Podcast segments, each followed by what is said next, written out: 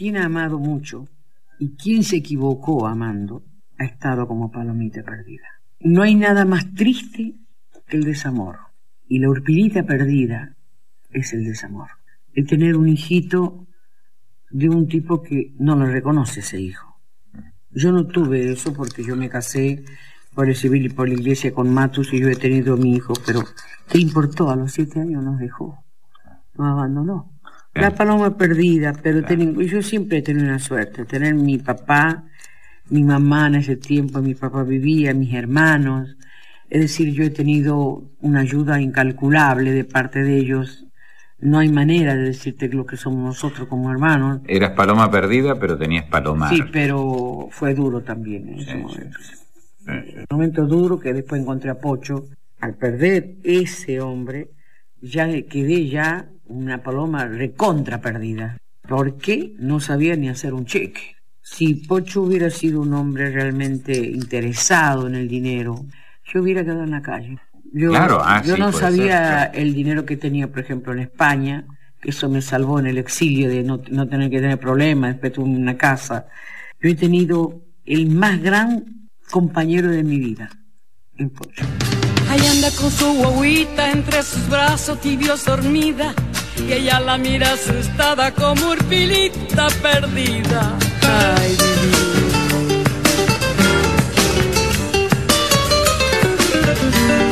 Doncella luz de los montes, pureza criolla de antiguos lares, sobre la gloria corona la saluda los orzales. De Negrina Andrade, este, como Urpilita Perdida, al que hacían referencia en esa entrevista eh, Mercedes Sosa y Marcelo Simón, comenzando este siglo, terminando el anterior, por ahí, pero metiéndose em, un montón de cuestiones de las que Mercedes no siempre hablaba y que tal vez son raras de escuchar teniendo la imagen que tenemos de esa Mercedes poderosa sobre el escenario, potente, bailando, cantando, mandando en el escenario, indicándole a cada quien cómo quería que se hicieran las cosas. Y también esa Mercedes universal, pero fue empujada a una carrera internacional por el exilio. El exilio es el que la empuja a esa carrera internacional. Em, cuando Mercedes se tiene que ir a Europa, ya era insostenible que siguiera acá. En una de sus últimas actuaciones se llevaron presa a toda la gente que la había ido a ver. Eh, en La Plata, había tenido amenazas de bombas, em, por su militancia en el Partido Comunista y por un montón de otras cosas que no tienen explicación y que llevaban a la persecución de la dictadura de un montón de artistas, además de militantes. Y mm, empujada al exilio y con la tristeza que le causó tener que irse de su país, tener que dejar a su hijo al principio al cuidado de, de su mamá aquí y estar sola en Europa, pero eso tuvo una contracara. Y esa contracara la cuenta en este otro fragmento de la entrevista. Lo, más gracioso del gobierno militar es que me sacaron diciendo de que yo era troquista. Y yo no tenía ninguna experiencia con los troquistas no, ni, no, nada que ver. ni nada. Entonces, este, bueno, pero lo que esta gente ha dado, me ha dado, en todo caso, es la, bueno, esta enfermedad la, le debo a ellos, ¿eh? pero esta, esta enfermedad le debo a ellos. Pero me ha dado sobre todo la ventaja de que yo entro a cantar en cualquier idioma del mundo, donde se hable cualquier idioma del mundo, y yo siento que estoy cantando en Argentina.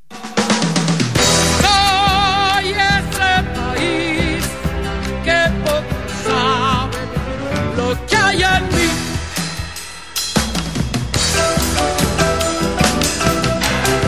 Y sobre este escondido en mi país de Gustavo Patiño nos montamos para seguir hablando de Mercedes Sosa, de esta artista fundamental, fallecida un día como hoy, un 4 de octubre, hace 14 años, y está en comunicación con nosotras y nosotros, alguien que la conoció muy de cerca, que trabajó con ella, Poppy Espatoco, fue su director musical. ¿Cómo estás, Poppy? Hola, ¿cómo están? ¿Cómo están por ahí? Aquí te saludamos con Lorena Álvarez. Muchas gracias por llamarme en este día tan, tan especial. Y, el recuerdo es doble en esta primera comunicación con vos, porque este es el programa de, Mario Weinfeld que estamos tratando de llevar adelante sin él y hoy en un aniversario de la gran Mercedes Sosa, del fallecimiento de la gran Mercedes Sosa. Sí, claro, claro. Este, bien que hacen, me parece, ¿no? De llevar adelante el programa, de mantener ese legado. De alguna manera eh, cuando me llamó Paula, entendí un poco también, es, digamos, cuando referentes tan importantes para uno, eh, como en el caso mío fue Mercedes, y me imagino que en el caso de ustedes íntimamente, ¿no? Lo de Mario, eh, quedamos como muy eh, golpeados, pero por otro lado quedamos con una gran responsabilidad de saber que tenemos que eh, tenemos que seguir adelante eh, honrando lo que aprendimos, ¿no? De esa gente tan importante. Eh, entonces, eh, yo me alegro mucho, los felicito, les mando toda la fuerza para que puedan mantener ese programa que es mantener lo que lo que Mario nos dejó, ¿no? a mí con Mercedes me pasó durante mucho tiempo esa idea de saber que yo estaba manteniendo el recuerdo, o no sé recuerdo, sino también la presencia de, ciertas ideas y de ciertas maneras de ver la música, de ver la cultura, y que mi responsabilidad era tratar de servir a eso, crecer desde ahí, ¿no?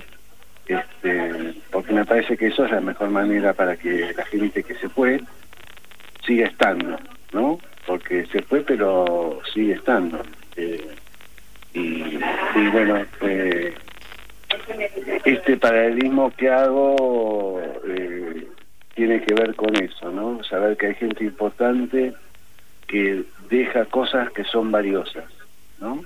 Y que esas cosas que son valiosas eh, tenemos la responsabilidad de, mantenerlas vivas. Sí, que los trascienden y las trascienden. En el caso de Mario, en el caso de Mercedes, pienso que es un poco dual este recuerdo.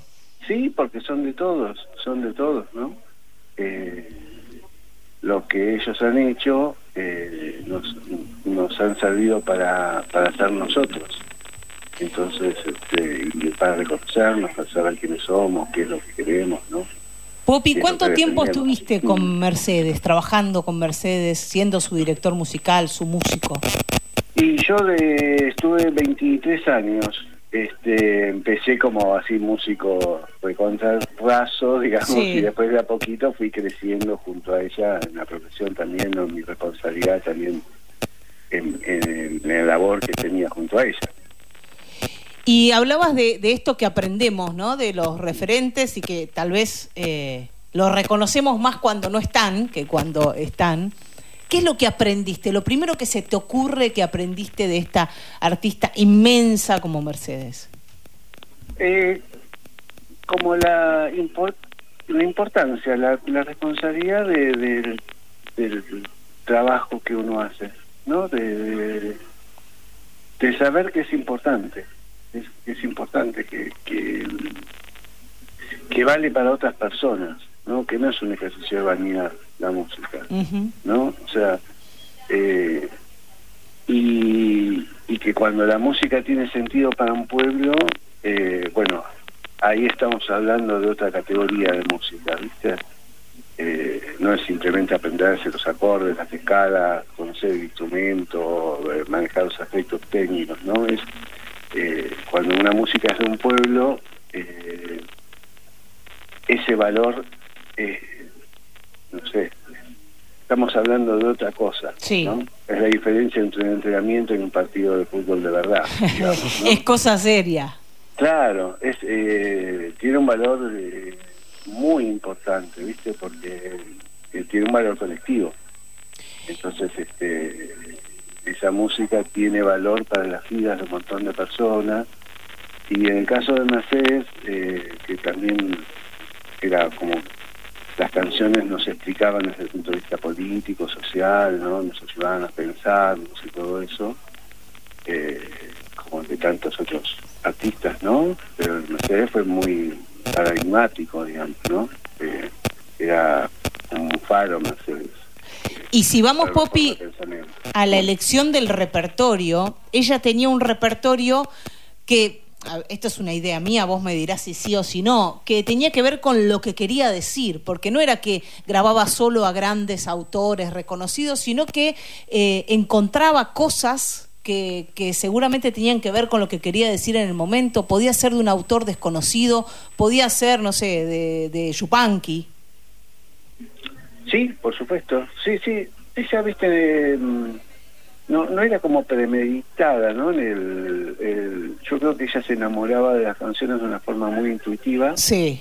Y detrás de esa intuición uno después este, podía eh, desenredar también una como un ideario, una forma de pensar, pero era muy a primera vista, ¿no? Cuando ella escuchaba un tema y lo quería hacer, no tenía dudas. Y hasta ella misma después iba descubriendo el por qué le había gustado, ¿no? Pero Mercedes era, se manejaba mucho así en su vida, digamos. Por el instinto, la intuición. Por un instinto que, que, es una de las formas de talento, ¿no? Sí, ni hablar. Eh, eh, y con esto no quiere decir que no fuera una mujer pensante, intelectual, lectora, interesada en las cosas del mundo, ¿no? Porque también lo fue, y mucho este, y muy inteligente también en su capacidad de análisis y todo, pero a mí lo que siempre me asombró es como esa eh, esa certidumbre que tenía ella de dónde estar, dónde pararse, dónde, que sí, que no, como con mucha, este, eh, que rara vez le fallaba, viste, era muy, este, eh, muy exacta en eso, ¿no? No tenía duda. Y mm, también escuchábamos, no sé si, si, estaba ya conectado cuando escuchamos los, los dos audios de, de esa entrevista, que es una joya, que es una conversación em, muy visceral entre Marcelo Simón y Mercedes Sosa, dos personas que se conocían mucho, que también por eso podían generar esa, esa conversación. Sí, donde, donde ella se muestra como, como una persona vulnerable, cosa que a mí me, me llamó mucho la atención, si bien yo sabía de cosas de la historia de su vida y, que ha sido una mujer que ha sufrido un montón de cosas en su vida, em, llama mucho la atención en relación a, eh, a su imagen en el escenario, a lo que era, a la topadora que era en el escenario. Sí, y bueno, viste que mm, arriba del escenario uno... Eh, creo que ella se ponía el traje que se tenía que calzar y defendía con su con su cuerpo, con su voz y con todo lo que tenía el lugar que ella sabía que, ocupaba para su público, ¿no?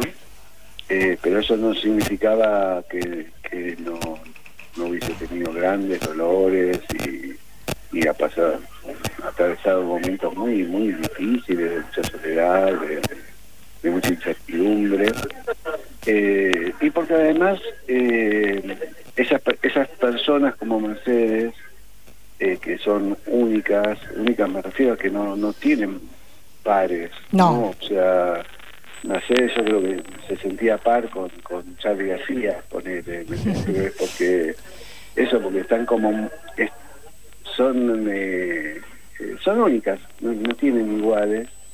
de alguna manera están siempre solas. ¿No? al final de todo están solas. Y es algo muy difícil de... Todos al final estamos solos, ¿no? Pero quizás este eh, nuestras experiencias se parecen a la a las de los que estamos cerca. En el caso de ellos no, ¿viste? Y a veces la, la visión que tenemos del éxito de estas personas tan, tan notorias, tan exitosas, tan es otra. Eh, es la de alguien rodeado de gente y, tiene, tiene este esta contracara. Sí, además siempre estaba rodeado de gente gente que miraba y todo, pero viste, no, eh, eso no significa estar eh, íntimamente acompañado, ¿no? O, saber que tenés alguien en el cual te podés descansar, en quien podés descansar, pero bueno, ella creo que de cualquier manera eh, llevó su vida así también con una gran fuerza, una gran potencia, otra vez eh, lo que te decía, así como con mucha intuición de ir para adelante, para donde sea, hasta que bueno, después el cuerpo le empezó a pasar facturas de, de, bueno, de esas grandes este, depresiones y cosas que tuvo que pasar, especialmente el exilio, ¿no? Mercedes, este, estar fuera del país. Lo decía, lo decía en la nota, ¿no? En un fragmento de, de la nota, ella dice, eh, la dictadura me dejó esta enfermedad, hablaba de la depresión. Y sí, sí, sí, sí, sí, porque ella decía que pasaba por los aeropuertos y veía a los aviones argentinos argentinos para llorar. Sí, sí, sí. ¿Viste? Porque veía el avión que, que le significaba a su patria, ¿viste? y, no, y no se lo podía tomar, ¿viste? Eh, yo creo que para todos los que estuvieron este, desterrados por esa dictadura eh, violenta, criminal, absurda, ¿no? O sea, eh, para eso también es que eh, tenemos que mantener vivos los recuerdos y los legados de las personas, ¿no? Para que se sepa, ¿no? Ahora viste que hay candidatos que, que vuelven a relativizar todo como si la historia no hubiese pasado. Sí. Es muy necesario me parece que la historia la historia se construye cada día la historia nunca está acabada porque cada generación lo tiene que volver a aprender. Eso parece que nos olvidamos sí sí no empezamos de cero.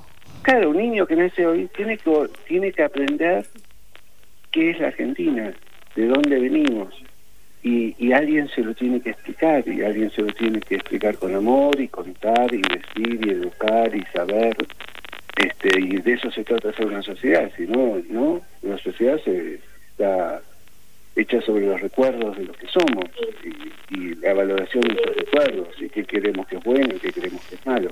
Y por eso a, estos 14 años del fallecimiento de Mercedes, Popi Espatoco, te agradecemos por tu recuerdo. Tenenos al tanto de en qué cosas andás, así eh, las difundimos acá en Gente de a pie.